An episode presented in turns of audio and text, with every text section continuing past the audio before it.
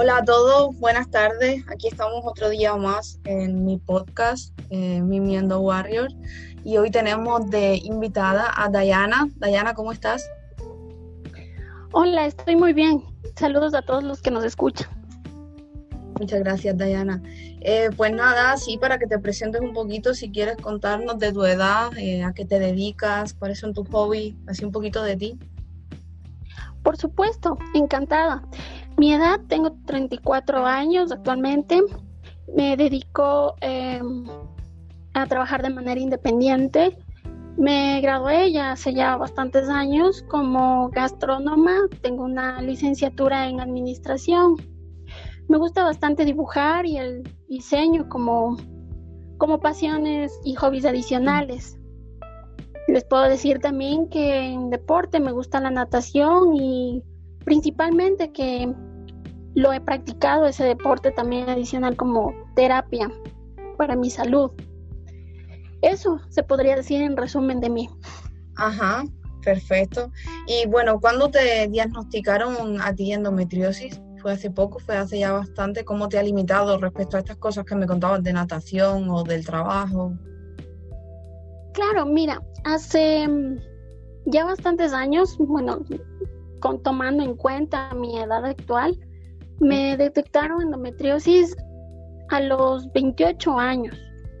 Mira, yo adicional a la endometriosis, nací con una anomalía congénita tengo agenesia renal derecha. Eso quiere decir que tengo ausencia del riñón derecho de nacimiento. Y además de eso, tengo un útero didelfo. Eso quiere decir que es un útero con dos cavidades.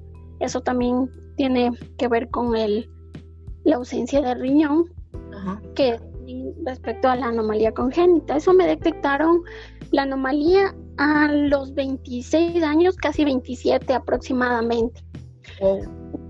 Con respecto a lo de la natación, te comentaba, eh, me ha ayudado bastante en, en la parte de terapia porque me ha ayudado un poco, digamos, eh, aliviar ese tema de, de, ciertos dolores que me provoca también el, la endometriosis. Sí. Y por supuesto, es, ha sido una ayuda como para, digamos, entretenimiento y distraerme un poco en cuanto al tema de, la mente también. Exacto, también eh, ayuda a lo psicológico, no solo ya a la, eliminación de estrógenos, que sabemos que, nos ayuda bastante el deporte, también a lo psicológico, esa, ese tipo de evasión, digo yo, en esos momentos eh, te debe hacer sentir bastante bien. Exactamente, es una especie de, relajación que sientes. En, mi caso, la natación. Puede ser que para otra mujer le sea beneficioso, por ejemplo, otro tipo de deporte, digamos, caminar, eh, un aeróbico, Claro, claro. Sí, es yo lo que digo siempre, que no solo cada mujer es un mundo, sino también cada endometriosis hay que tratarla de manera diferente, porque todas no somos iguales. Pero bueno, eh, eh, si en algo coincidimos, más o menos, yo pienso es en el tiempo que ha pasado hasta que hemos sido diagnosticadas. En tu caso, ¿cuánto, cuánto tiempo así ha pasado más o menos desde que tú empezaste a notar esos dolores, esos efectos que, que sabemos que tiene la endometriosis, hasta que te lo diagnosticaron como tal? Desde los 15, 16 años, te cuento. A los 15, 16 años yo tuve, digamos, la primera mm, regla dolorosa, por decirlo así. Sí. El primer médico que me acompañó mi mamá fue a esa edad y el primer diagnóstico que me dijeron es tranquila, no tiene nada, son unos quistes pequeñitos que se le van a quitar con una pastillita. Después de eso pasó un tiempo, aproximadamente a los 20 años que tenía, yo ya estaba en universidad estudiando mi carrera. Tuve otra, digámoslo así, recaída fuerte, porque ya de hecho ya iba teniendo dolores sumamente dolorosos. Se me hinchaba el, la parte del vientre y constantemente era eso todos los meses repetitivo, repetitivo. A los 20 años, como te decía, fui al otro médico, me dijo, no, son unos quistes de operación y no pasa nada. La operación no hubo porque el médico dijo que después no, solo con pastillas nomás y claro, no se veía nada. Después de eso pasó otro tiempo más, seguía yo con los dolores, no me quitaba y de pastilla en pastilla. Estando en uno de los lugares donde yo trabajaba, hubo una, un año en concreto en el que, no sé si lo recuerdan, una especie de epidemia más o menos a la que estamos viviendo, no tan similar, prohibieron el consumo de analgésicos sin prescripción médica. Ajá, sí. Y yo para ese tiempo tenía unas pastillitas que vendían, o que las venden más bien en las farmacias, denominadas FEM. Sí. ¿Qué pasan en los comerciales y todo lo demás, las propagandas de televisión que te decían, sí, eso puedes consumir tú para los dolores menstruales? Yo me tomaba esas pastillas, te diré, aproximadamente una pastilla, creo que cada tres horas. Casi como comerte un porque ahora era tan profundo que no me quitaba. Entonces tenía que consumir. Prohibieron el consumo de analgésicos sin prescripción médica y cuando me llegó la menstruación fue un dolor tan, tan, tan profundo que no me quitaba. El dolor era, claro, como todos los años que ya venía desde los 15 años hasta la edad que te cuento, 27, tan profundo el dolor, tan intenso que me desmayé. No pude continuar en el trabajo, ahí tuve que pedir permiso, mi mamá me fue a retirar, me llevó, digamos, de urgencia donde el médico. Y ahí fue cuando me revisaron, me, me revisaron, donde el médico que me llevó, un ginecólogo. Y bueno, lo primero que me diagnosticó fue la anomalía congénita. Que me dijo, sí, es por eso, no, no pasa nada. Le voy a mandar un tratamiento de progiluton, ojo, que son una especie de hormonas para que le cure. Pasaron siete meses de lo que me recetó esa medicina, esas hormonas que te cuento, y el dolor no me quitaba para nada. Seguía el dolor abundante.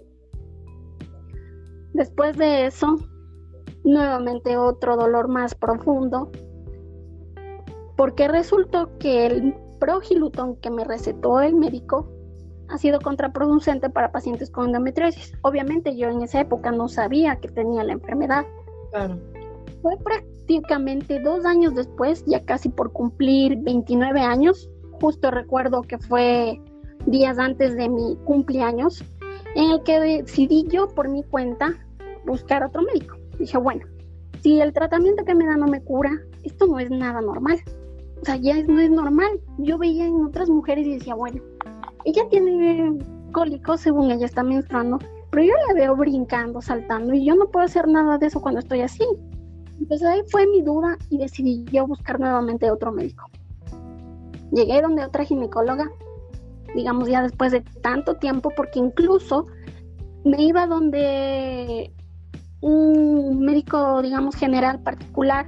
Y me decía, no, puede ser por los síntomas que le duelen en la parte baja del vientre, de la parte derecha. Creo que es, me decían, apendicitis. Me decían examen, por las menstruaciones dolorosas, sí, se le hincha el vientre, eh, tiene síntomas de náuseas. ¿No será que está embarazada? Me decían yo. No, pero es imposible.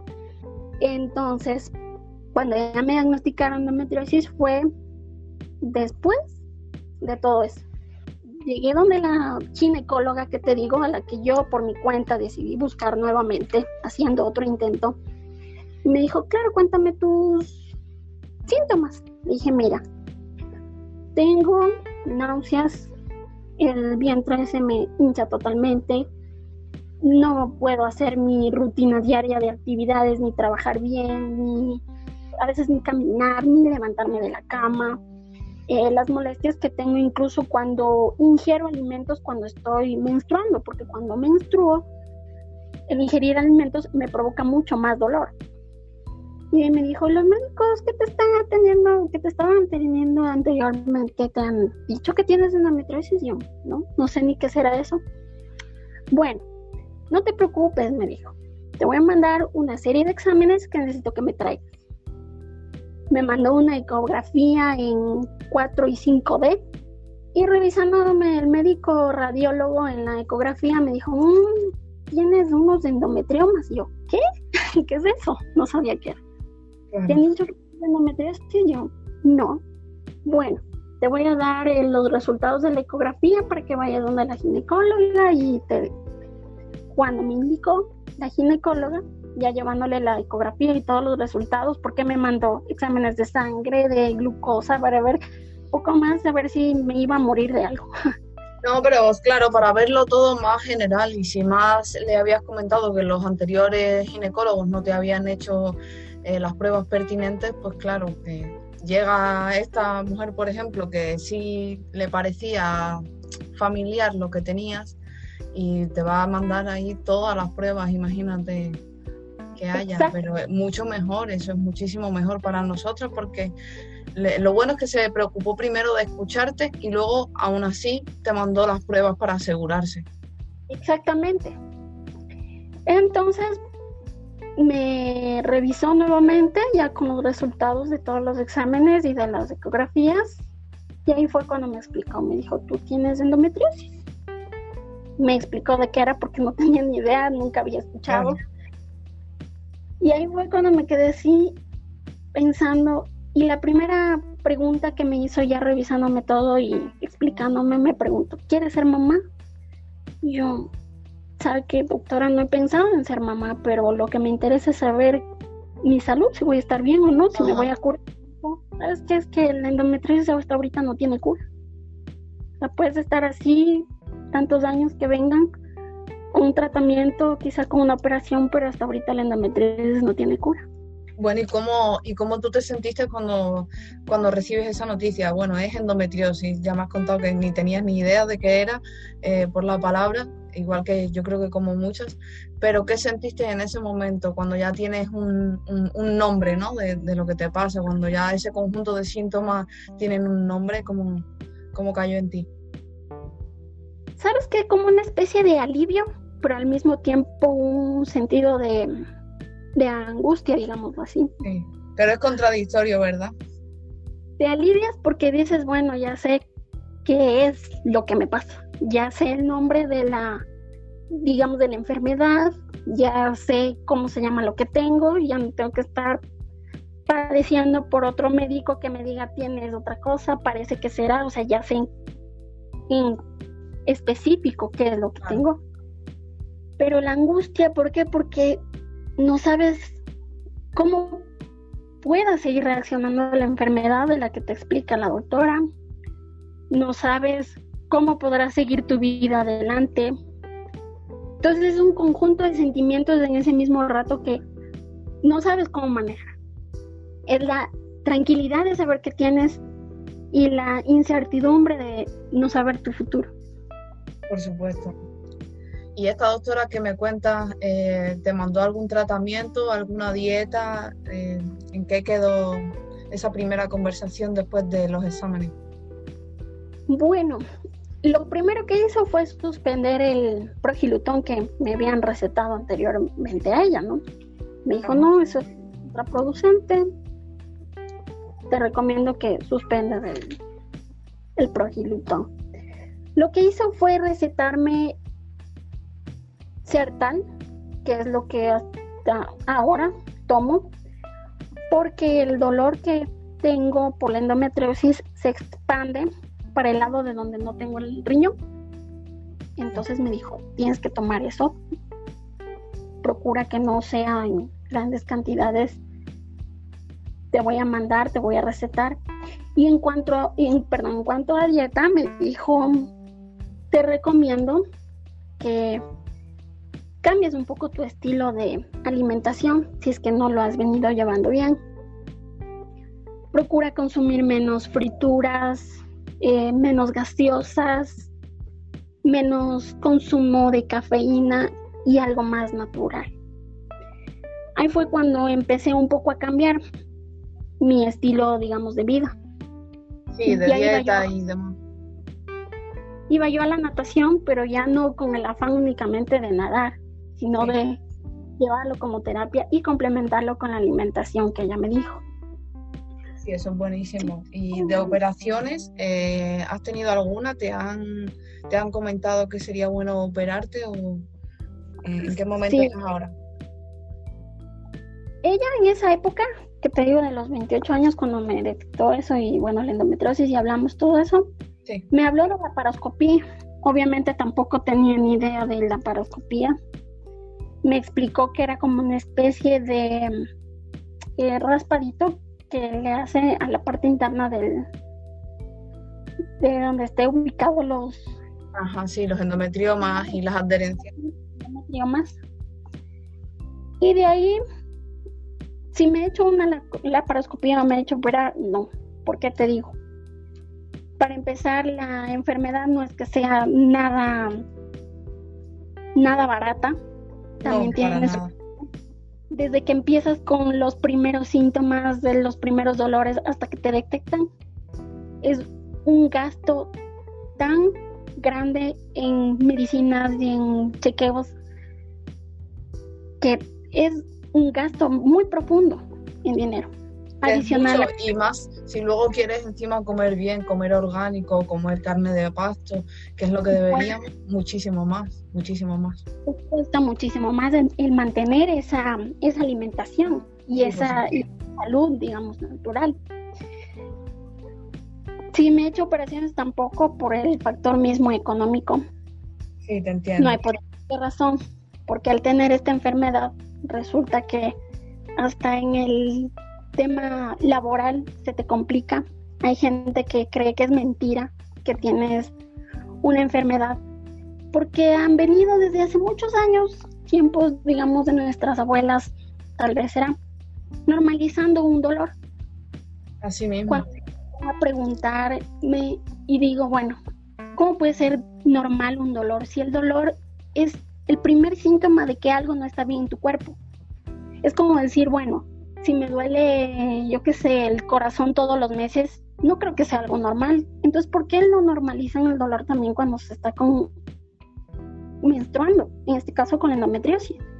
No debería ser. Desde luego tiene, eso viene desde, desde, hace mucho tiempo, como dices, y, y, por la mala costumbre de normalizarlo siempre, claro.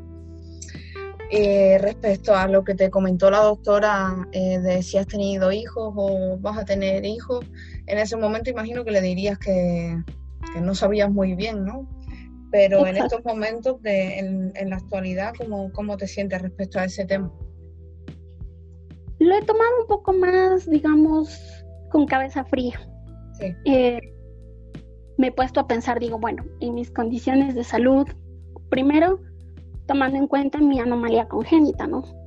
que ya me explicaba sobre el tema del útero, en caso de que se lleve a cabo una, un embarazo normal, tendría que dar a luz de manera prematura. Y adicional a eso, con la endometriosis, pues en lo complicado que es también para algunas mujeres embarazarse. Sí.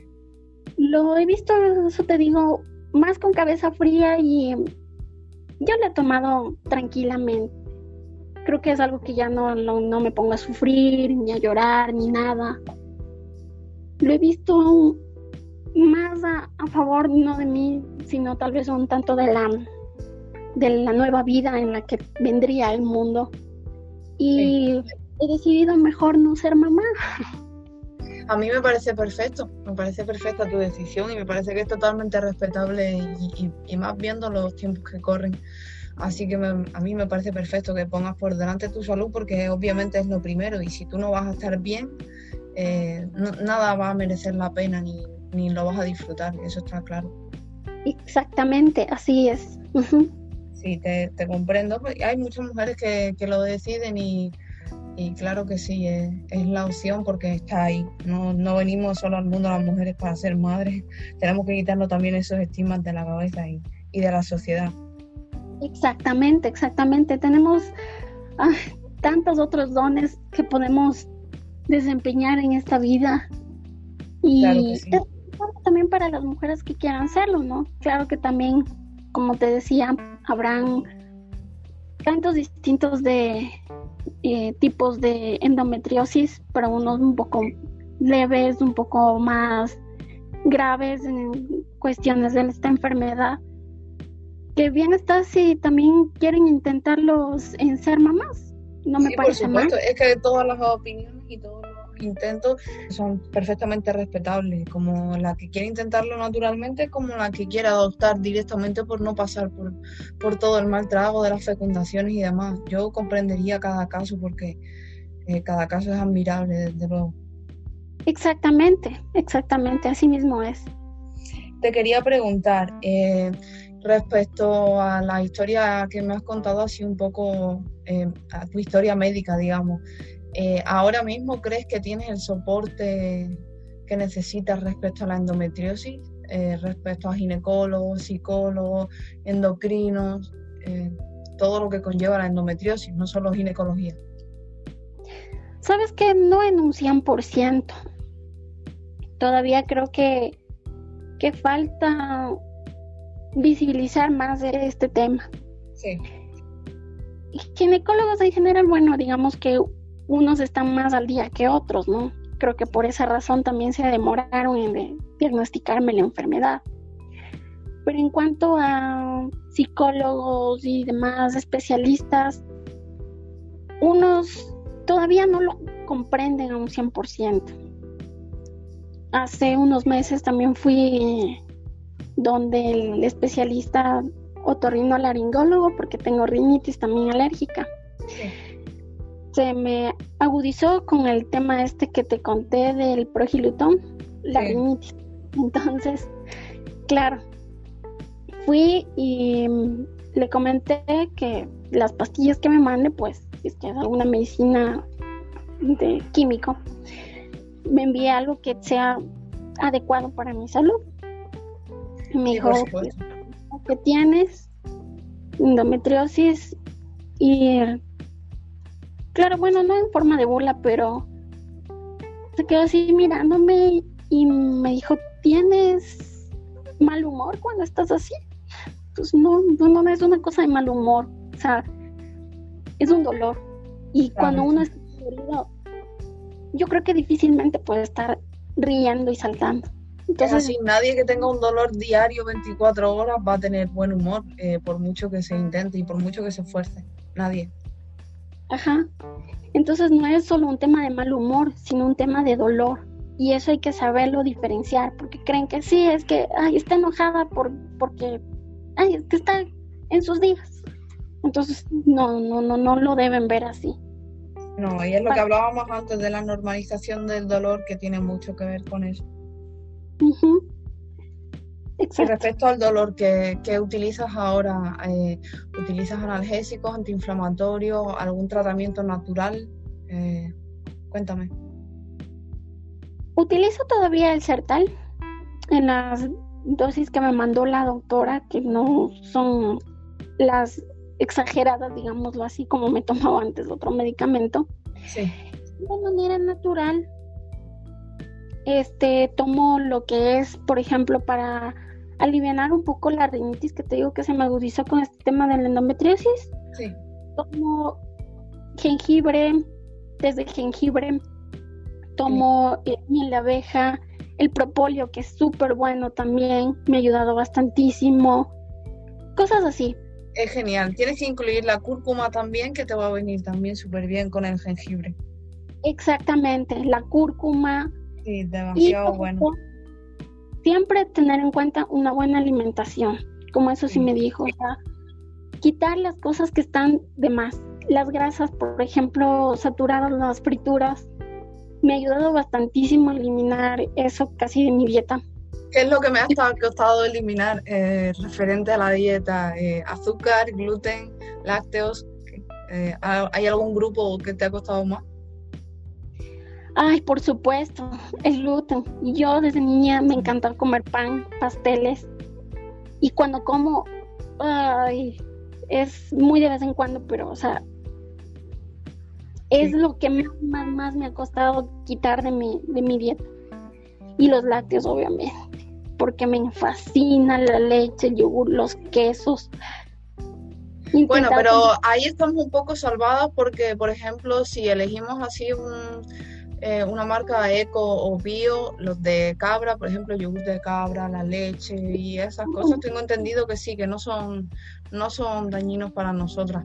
Yo en mi caso, por ejemplo, tomo leche de almendra o de coco. Sí, la leche de almendra es buenísimo. Leche de coco. Por ahí estoy un poco salvada, pero coincido como tú en lo del gluten. Sí. Sí, eh, conozco, bueno, un amigo en particular también se dedica a la panadería y actualmente. Y también he complementado mi dieta con pan integral. Por ejemplo, días antes de mi menstruación, que ya más o menos, digamos, me avisa con algunos síntomas, como por ejemplo, el, un poco el dolor, el desmayo, las náuseas. Sí, el síndrome premenstrual famoso ya más o menos sé que me va a llegar esos días dolorosos y lo que hago es consumir pan integral, por ejemplo, en pequeñas proporciones, me ayuda bastante. Comer frutas que no tengan tanto contenido de azúcar. Sí. En fin, me facilita bastante, bastante, bastante. ¿No utilizas nada respecto a eh, ¿qué te digo?, electroestimulación o alguna bolsita de agua caliente, así como, digamos, el calor para el dolor? Un poco, cuando tengo la ayuda de alguien, desde luego, porque cuando estoy dolorida, a veces no puedo ni levantarme de la cama ni, ni moverme. eso es verdad. Ahí te comprendo. No puedes moverte ni para rellenar la botella de agua caliente, eso es así. Tales son los dolores que te impide hacer eso. Mi mamá me ayuda poniéndome paños calientes. Eso me, ayuda también ella cuando estoy en esos días de, bastante dolor. ¿Y tu mamá tiene, tu mamá, me refiero a alguna mujer de tu familia, sabes que haya tenido endometriosis o, si bien no diagnosticada, pero sí ese tipo de, de dolores fuertes y síntomas? No. Bueno, mi mamá me cuenta que tenía miomas, pero los miomas de ella eh, se desvanecieron por sí solos dentro de ella, sin necesidad de operación ni nada. Sí. En mi caso ya creo que ya llegó al extremo. No, claro.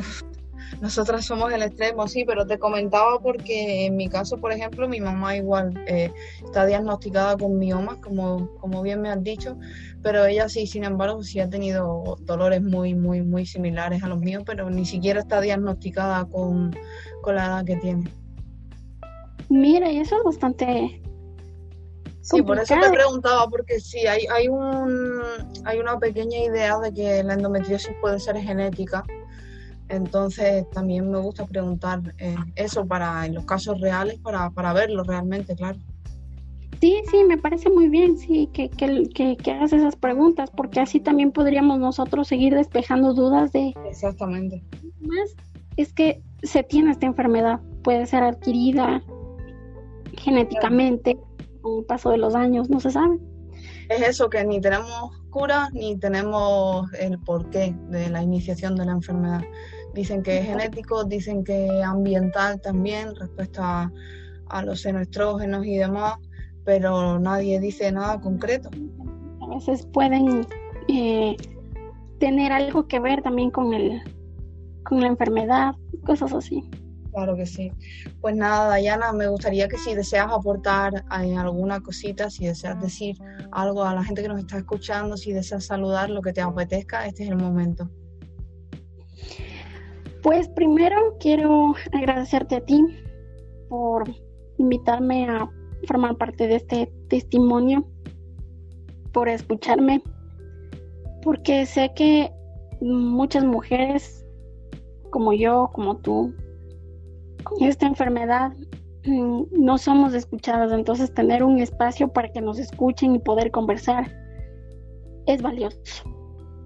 Segundo que, que no desmayen en cuanto al a la fe interior de cada una. Que tengan la seguridad de que no están solas con esta enfermedad porque no son las únicas. Y aunque nos quieran hacer creer o querernos convencer de que es algo sencillo, cada una sabe lo que vive con esta enfermedad y que tengan esa seguridad de que en algún momento, lo digo yo, se podría encontrar la, la cura. Yo no pierdo la esperanza y espero que ninguna de ustedes tampoco lo, lo pierda. No, no podemos perder la esperanza y, y menos seguir seguir luchando, tenemos que seguir luchando y tenemos que seguir dándonos voz y como tú decías, eh, eh, me he querido crear este espacio para que todos tengamos nuestro ratito y, y, podamos contar nuestra historia y lo que pensamos y porque es eso, que cada mujer es un mundo. Pero me ha encantado tenerte aquí, Dayana, me ha encantado tu historia y me ha encantado la confianza de, que me has dado para poder hacerte, bueno, esta pequeña entrevista. A mí también me encantó. Estoy contenta de que hayas decidido hacer esto y que haya más mujeres que se animen también a contar su historia, porque eso ayudaría bastante y nos ayuda también para para nosotros mismas saber cómo proceder y en cada mes qué alternativa podemos tener también para aliviar un poco el dolor, porque no es que se cura, se alivia un, poco, aunque sea un pequeño porcentaje, la historia de otra persona te puede ayudar para saber a ver cómo reaccionar en los días que estoy así, qué alternativa puedo tener para tener una vida, digamos, un poco llevadera. Entonces, que se animen a hablar. Así es. Y a no esconder lo que tienen porque esconder lo que tienen, lo que tenemos, es hacer creer al resto de la sociedad de que lo nuestro no importa. Es algo que como muchas veces nos han dicho a cada una, tal vez no seré la única, es algo que esté en tu mente o exagerado. Es genial, Diana. Muchísimas gracias. Gracias también a ti. Bueno, buenas noches, guapa. De igual manera.